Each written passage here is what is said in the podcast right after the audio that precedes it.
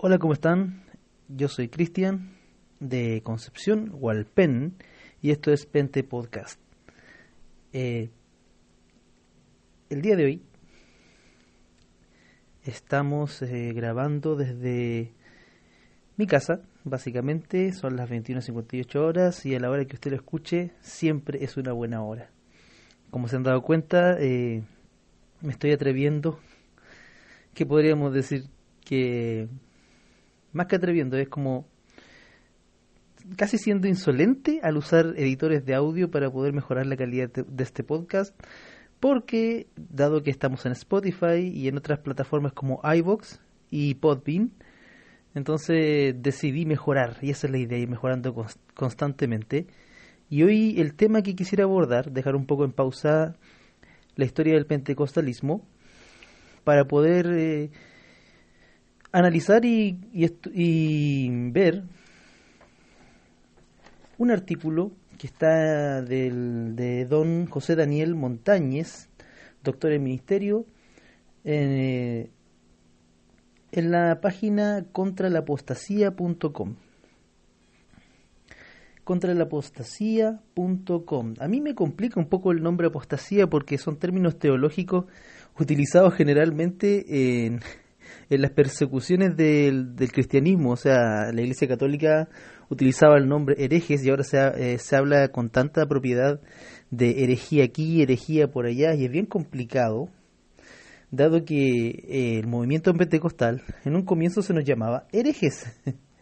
Entonces que, que los herejes comiencen a herejizar a otros, eh, está complicado. Y este texto que quisiera compartir con ustedes, que está en esta página, se llama Cinco cosas que deben desaparecer de las iglesias pentecostales. Y estas cinco cosas son cosas eh, por lo cual yo decidí escoger este, este texto, porque son cosas que generalmente en el pentecostalismo latinoamericano y sobre todo aquí en Chile son, no son comunes. Y también, aparte de hablar eh, de, de, lo que dice el texto, también me gustaría hacer pequeñas aclaraciones y dar una pequeña respuesta también porque igual esto se hizo el año 2006, tengo entendido este este texto se escribió 2006, 2010 y sería bueno eh, contextualizar la información. Bien, de estas cinco cosas, la primera que el amigo José Daniel Montañez observa es, primero, sermones sin contenido bíblico es, conocido que la predicación pentecostal es dinámica y la entrega del, sermón es con, con, harta pasión. Pero generalmente, sobre todo en sus comienzos, esta adolía de la exposición y de, la interpretación, eh, digámoslo así, académica del, de los textos. Cada, cada tradición cristiana tiene una, una, un énfasis hermenéutico, es decir, un ejemplo, en la, tradición anabautista es cristocéntrica, es decir, frente a problemas de interpretación bíblica, van a Jesús y Jesús dirime cualquier cosa y lo buscan tanto en letra, en lo que dijo textualmente, como en el espíritu de lo que dijo Jesús. Los hermanos cuáqueros, por decir también otro ejemplo, ellos eh, leen las escrituras bajo la luz del, bajo la luz interior, porque ellos creen que tiene la creencia, y podríamos decir la, la distinción, de que el Espíritu Santo les habla a todos por igual, ¿cierto? Y esa luz interior, que es Dios, eh, es quien les habla por dentro, ¿cachai? Y no se, para ellos no se equivoca. Para el pentecostal clásico, eh, la clave de interpretación bíblica es muchas veces la actualidad del Evangelio, es decir, que lo mismo que pasó, un ejemplo, en Hechos 2 y en Hechos de los Apóstoles, es lo mismo que nos está pasando hoy en día.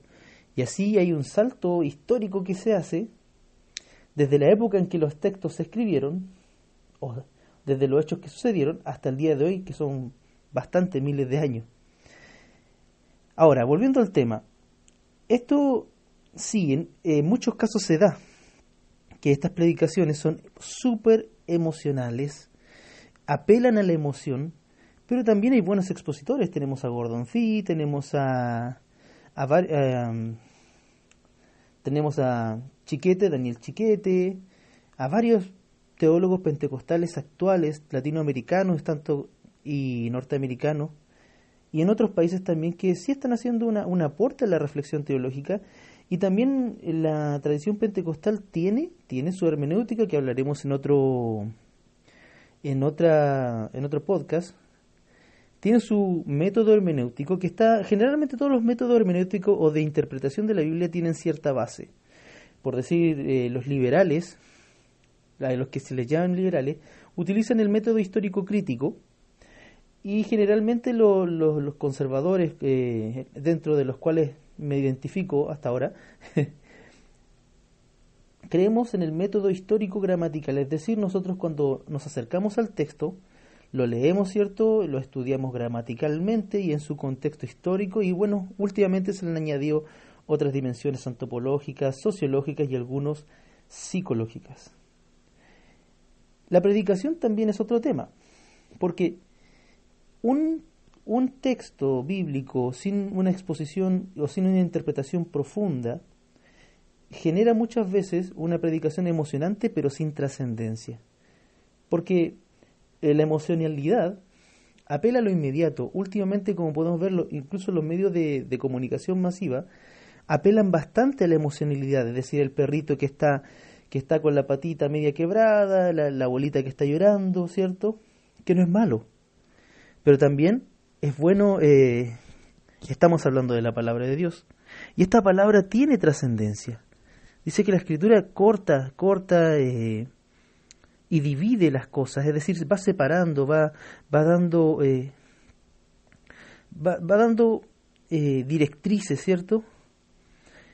Ahora, una predicación que apela solamente a la emoción, y generalmente aquí no le ha pasado que muchos conocemos más de la vida de los predicadores por sus sermones que por su testimonio de vida, porque generalmente una de las críticas que se le hacen a los evangelistas es que el evangelista llega a la iglesia, predica, eh, recoge frente y se va, ¿cierto? Y después, ¿qué hace la iglesia?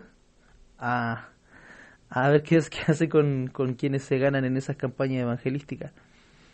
Bien, y eso es importante, la predicación emocionante pero sin trascendencia, eso también eh, se ha dado, creo que el pentecostalismo clásico ha superado esta etapa, sobre todo yo me formé en el Instituto Bíblico Nacional de aquí en Chile eh, y seguí mi estudio teológico en otro instituto y hay varios institutos bíblicos de corte pentecostal y creo que esos errores se, han pasado un poco más al lado eh, carismático o neopentecostal, mejor dicho. Ahora, lo peligroso de esta predicación emocionante y es que también se puede volver un instrumento de manipulación y hasta glorificación del exponente. Predicadores como Benny Hinn, qué sé yo, eh, ¿para qué voy a hablar más? Eh, del corte de, de, los telepredicadores del Club 700, ¿cierto? De la famosa iglesia electrónica, eh, generaron alrededor de ellos un culto a la personalidad. Y eso generó, no sé si se acuerdan de Jimmy Schwager, un gran telepredicador, un gran eh, evangelista, pero sin embargo, esta glorificación desde su persona generó que el día que, de su caída, el día en que se expuso lo que pasaba en su vida personal, sin hacer un juicio, o sea, lo digo, es decir, cuando estos predicadores se muestran como objetos terminados, cuando Jesús habla de, nosotros, habla como, él, él como el alfarero y nosotros como la masa, como la arcilla, es decir, que somos eh, material de construcción y muchas veces también de destrucción para volverse a ser construidos. Y eso es lo peligroso de, de los de estos modelos terminados porque presentan una, una noción no real de un cristianismo, desencarnan el Evangelio y también desencarnan a Jesús. Y para qué decir también del aspecto de la manipulación, que sobre todo se ha dado con los movimientos eh, neopentecostales y neocarismáticos, los cuales hablaremos en otro podcast. El segundo punto es el fingimiento de la manifestación del Espíritu Santo. La presencia del Espíritu Santo en la iglesia es real y es algo que todo pentecostal, o sea, tú y yo, Creemos que Dios está con nuestras oraciones y por eso hablamos en lenguas, creemos en los milagros. Sin embargo, el Espíritu Santo es soberano porque es Dios. Entonces cuando se fuerza esa presencia, cuando se genera un hype, como se dice hoy en día, que es decir, una expectativa alta, sobre todo en un culto o en un servicio, eso genera un que se errores como fingir sanidades, como hace poco daba daba vueltas en la, en la web un video viral de una, de una persona que se le estiraba el brazo, que tenía el brazo como quebrado, y a medida que el predicador eh, africano, tengo entendido, oraba por esa señora, se le iba estirando el brazo, pero el problema es que es, después comenzaron a aparecer videos de la misma persona en distintas campañas evangelísticas estirando el brazo en diferentes contextos. A eso, eso no es nuevo, eso se le llama fraude pío. Y sobre todo de la iglesia medieval hay una historia bastante interesante que me gustaría abordar en otro podcast.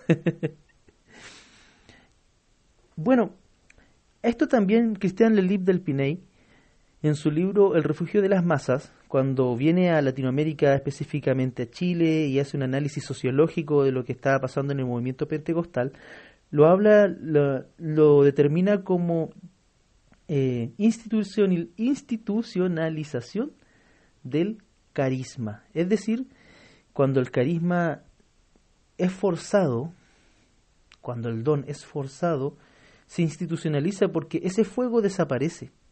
Desaparece porque cuando olvidas la, soberanía de Dios, que es soberano para sanar, para hacer lo que quiere, incluso las manifestaciones del Espíritu son, dice, multiformes, y comienzas a forzar eso, el espíritu desaparece. ¿Y qué nos queda? Nos queda una liturgia vacía y sin sentido.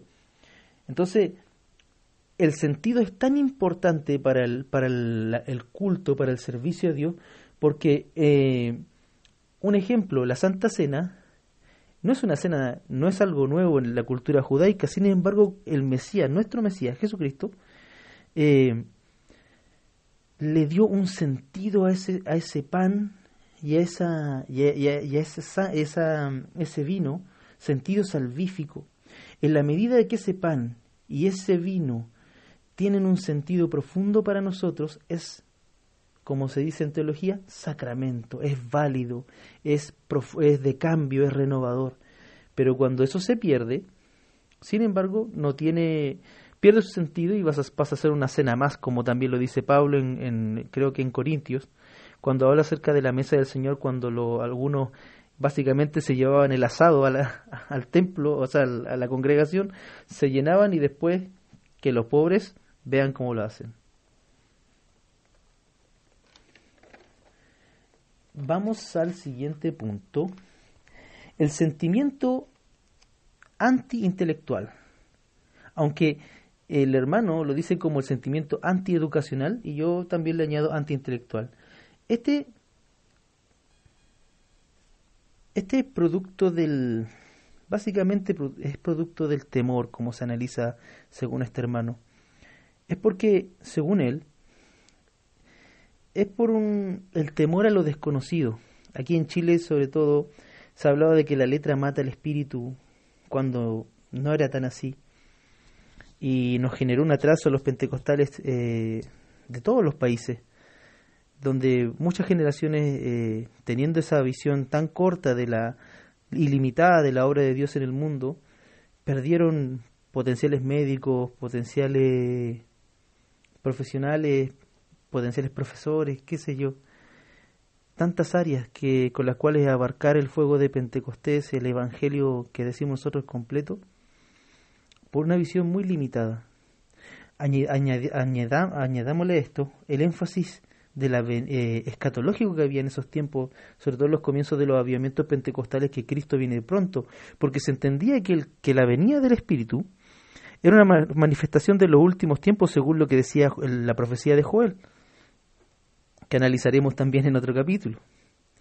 Entonces, el, al lado del miedo, por lo desconocido, y porque los niños que estudiaban mucho, también se apartaban un poco de la congregación o del fuego, que es lo que se entendía como fuego de Pentecostés. También añadido a estos dos puntos la necesidad urgente de, obreros para las mies, porque hay tanto que hacer. Sin embargo, la función pastoral o evangelística no es lo único, y hoy en día está comprobado que en muchos países donde son terrenos de misión, es más fácil que entre un profesional, un, un enfermero, incluso una persona, un barbero, eh, los países, sobre todo los países islámicos, que entre un pastor con credenciales de pastor denominacional y con estudios teológicos, sin dejarlo uno y sin dejarlo otro. Y el último punto es que los pocos, son los pocos recursos que las iglesias destinan a los programas de educación. Ahora, yo doy fe que eso ha cambiado porque actualmente hay iglesias como la Asambleas de Dios, también está la iglesia, iglesia, de, Dios, Pentecostal o Iglesia de Dios, que son todas denominaciones, eh, que invierten en el Instituto Bíblico. Y bueno, aquí en Chile, gracias a la obra del hermano Pablo Hoff, el Instituto Bíblico Nacional ha formado generaciones y generaciones de pastores y predicadores, predicadores pentecostales aquí en el Cono Sur y por eso damos gloria a Dios. El quinto punto, que es un punto que Mm, genera no tanta... No estoy tan de acuerdo, porque habla del énfasis en la apariencia exterior. Y sí, eh, muchas veces se dio en muchos, en muchos lugares que eh, este énfasis en el cambio de apariencia externa como resultado de la transformación interior alejaba a la gente de la iglesia. Sin embargo, esto ha ido cambiando y muchos ministerios, como en su tiempo existía un ministerio que se llamaba Despreciado Desechado, eh, donde admitían y, integraban incluso a muchos niños eh, que venían desde las tribus urbanas, hasta hablando en el año 2000. Hoy en día también hay ministerios que están abocados a diferentes áreas y a diferentes eh, grupos de personas que han, han roto con esos paradigmas y creo que esto se ha ido superando cada vez más. Ahora, no voy a negar, no voy a negar como yo, ex punky, ¿cierto? Yo fui punky de tomo y lomo desde los 3 hasta los 19 años. Que esa transformación interior viene con el tiempo. Y sin embargo, uno, por lo menos a mí me pasó que yo dije, era discriminado por andar, por ser punky, por andar como icano, ahora quiero ser, me siento identificado con el pueblo de Dios y quisiera también vestirme como ellos. Me pasó a mí. Sin embargo, tampoco es algo rígido. Eh, pero creo que eso es, de cada quien y personal. El último punto, que creo que es el punto, uno de los puntos más dolorosos, es el énfasis en el separatismo del cuerpo de Cristo. Muchas veces cuando tú te encontrabas eh, con hermanos de iglesia eh, histórica, ya había encuentros, sobre todo nos pasaba mucho en el Instituto Bíblico que era interdenominacional, aunque era de orientación pentecostal, la pregunta que había era, ¿es tu iglesia espiritual? Y la pregunta era, eh, o se orientaba hacia, ¿están los dones del Espíritu en tu iglesia? Ahora ya, años después, me doy cuenta que los dones y el Espíritu Santo están en todas las iglesias de verdad, en la iglesia donde se adora al Señor, donde se, sigue al Señor en espíritu y en verdad, como dice la Escritura. Pero también entiendo la multiforme gracia de Dios, que Dios se manifiesta de distintas maneras y es un don recibir el Espíritu Santo como lo recibimos nosotros, pero también es un don que otros hermanos sean más litúrgicos o tengan otras expresiones de fe, más silentes incluso.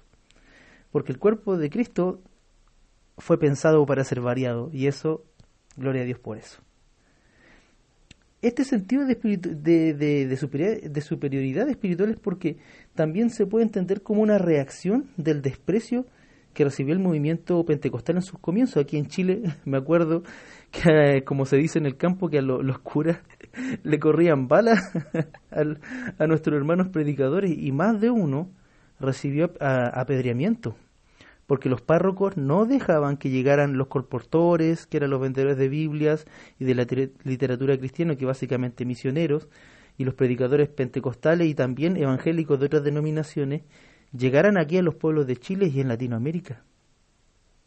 Creo que, y este desprecio que también recibieron de las denominaciones históricas, generó este sentido de superioridad, pero también de, de sectarismo, de separación.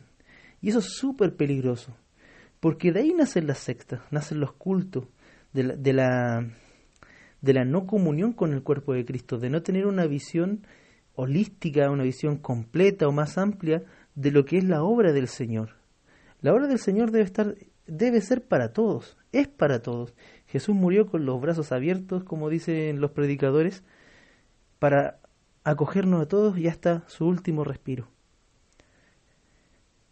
Ahora, este artículo es interesante porque no, te, no, no lo, aunque parece, es una crítica derechamente, pero no es una crítica destructiva porque termina diciendo y llamando a sanar y a madurar estas cosas.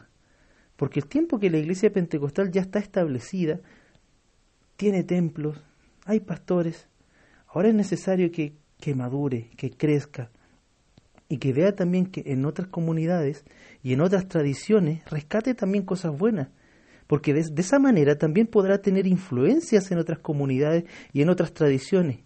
Sucedió en el, eh, con los primeros carismáticos que fueron episcopales, eh, anglicanos que recibieron el Espíritu Santo y también se generó un movimiento por ahí, incluso la Iglesia Católica. Entonces, no fue no cerrar la, Iglesia, pero también hay que reconocer que desde el tiempo que se escribió este texto hasta ahora, eso ha cambiado bastante.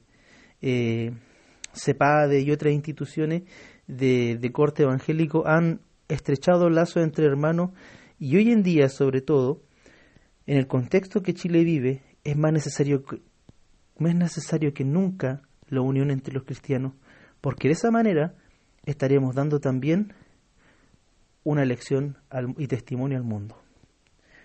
Eso fue la reflexión y, lo que quería compartir con ustedes. Eh, pueden contactarse conmigo eh, desde mi correo de Gmail, pastorcristianb, de B corta, arroba gmail.com pueden contactarse conmigo, hacer eh, preguntas, sugerencias, aportaciones. Eh, este podcast es para compartir nuestra mirada y nuestra visión latinoamericana, pentecostal, con el mundo. No generar una opinión eh, unívoca o única, sino generar debate y generar conversación. Esto fue el programa de hoy, espero que les haya gustado. Lo invito incluso a buscarnos también en, las redes sociales, estamos en Facebook, en Pente Podcast, usted busca en páginas y ahí estamos.